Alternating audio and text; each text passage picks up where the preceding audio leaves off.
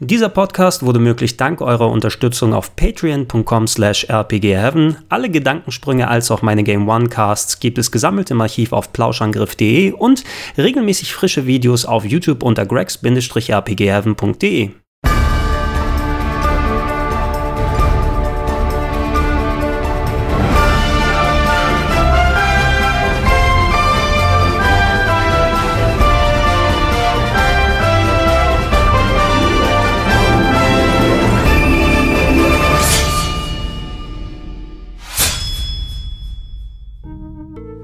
Das Mega Drive hat in 30 Jahren jede Menge Klassiker hervorgebracht, allerdings eher in Genres wie Shoot'em Up, Action oder Jump'n'Run. Dennoch hat es eine kleine, aber feine Auswahl an Action-Adventures, die vielleicht nicht jedem bekannt sind, sich aber nicht vor der Konkurrenz verstecken brauchen. Eines davon schauen wir uns heute näher an, nämlich The Story of Thor. Angesichts der Flutwelle an großartigen Action-Adventures und RPGs auf dem Super Nintendo riefen Sega Mitte der 90er das sogenannte Mega Roleplay Project ins Leben, eine Initiative, die für mehr Vielfalt auf der Konsole sorgen sollte. Dazu gehörten Japan-exklusive Titel wie das Endzeit-RPG After Armageddon Gaiden oder die ersten beiden Einträge der Legend of Heroes Serie, aber auch hierzulande erschienene Games wie Shining Force CD, Soleil und eben The Story of Thor.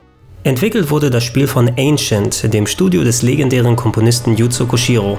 Als Familienunternehmen im Verbund mit Mutter und Schwester gegründet, war Ancient unter anderem für die Master System Version von Sonic the Hedgehog zuständig sowie an Spielen wie Streets of Rage 2, Robotrack und ActRaiser 2 beteiligt. The Story of Thor war das bis dato größte Projekt der Firma und sehr ambitioniert, was in vielen Punkten auch für ein sehr eigenständiges Spiel gesorgt hat, aber hier und da auch etwas daneben ging. Ihr spielt den Prinzen Ali, der auf seiner Forschungstour eine goldene Armschiene entdeckt, welche ihm die Kontrolle über die Welt der Djinns verleiht. Zu seinem Unglück hat jemand allerdings parallel die silberne Armschiene eines bösen Magiers gefunden und damit Monster auf die Welt losgelassen. Zukünftiger Regent eines Landes voller Dämonen zu sein, das macht keinen Spaß. Deshalb macht sich Ali auf den Weg, mit Hilfe der Djinns dem Bösen Einhalt zu gebieten. Ironischerweise ist die Story von The Story of Thor nicht das Highlight des Spieles, sondern maximal zweckmäßig. Es gibt schön animierte Intros und Outros, etliche Textboxen zum Lesen und ein paar erwartbare Twists. Aber im Großen und Ganzen ist das eigentlich auch nicht so wichtig. Viel interessanter sind die cleveren Gameplay-Kniffe, welche man in der Form vorher und nachher nicht in vergleichbaren Titeln gesehen hat. So verfügt Prinz Ali über etliche Special Moves, die ihr in Kombination mit der Angriffstaste und dem Steuerkreuz wie bei einem Fighting Game aktivieren könnt. Besonders der 30-Hit-Kombo mit seinen smoothen Animationen macht immer wieder Spaß.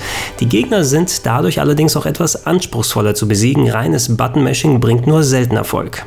Auch das Magiesystem mit den Djinns, welche sowohl zum Kämpfen als auch zum Rätsellösen eingesetzt werden, wurde ziemlich einfallsreich umgesetzt. Um sie zu beschwören, ist das passende Element in der Spielewelt nötig. Aus Fackeln lässt sich zum Beispiel der Feuerdjinn herbeirufen oder aus Pfützen der Wassergeist. Man achtet ständig auf seine Umgebung und lernt so die Nuancen im Weltdesign zu schätzen. Passend dazu sind die Maps mit Oberwelt und Dungeons schön miteinander verknüpft und abwechslungsreich gestaltet worden.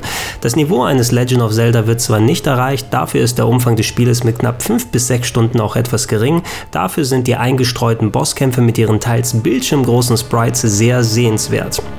Allgemein ist The Story of Thor optisch einer der Top-Titel auf dem Mega Drive. Während die Hintergründe hier und da etwas bunter sein könnten, strotzen gerade die Figuren mit weichen Animationen und einem schön comichaften Look.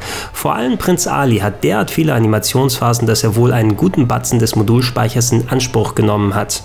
Im Vergleich dazu ist es schade, dass ausgerechnet trotz Yuzo Koshiro am Steuer die Musik recht mau geraten ist. Der Mega Drive Soundchip hat seine Stärken im Sinti-Bereich mit wummernden Bässen. Hier wurde ein eher orchestraler Soundtrack verbaut, der jedoch einfach nicht gut rüberkommt. Wohl ein ähnliches Problem wie bei Castlevania Harmony of Dissonance auf dem GBA, wo die Hardware mit den Kompositionen einfach nicht zurechtkam. Schade, aber verschmerzbar. Zum Glück gibt es für alle, die The Story of Thor heute spielen wollen, sehr viele Optionen. Das originale Modul ist weiterhin oft auf dem Gebrauchtmarkt vertreten und so ziemlich jede Mega Drive Collection hat über die Jahre das Spiel mit drauf gehabt. Gelegentlich unter dem amerikanischen Namen Beyond Oasis. Auf Steam kostet es ebenfalls nur einen Euro. Um einiges seltener ist der zweite Teil für den Sega Saturn, der nur in der ursprünglichen Diskfassung erschienen ist und in Sachen Technik und Schwierigkeitsgrad noch eine Schippe drauflegt. Falls ihr also Gefallen an The Story of Thor gefunden habt, der Durst nach mehr kann zumindest kurzfristig gelöscht werden.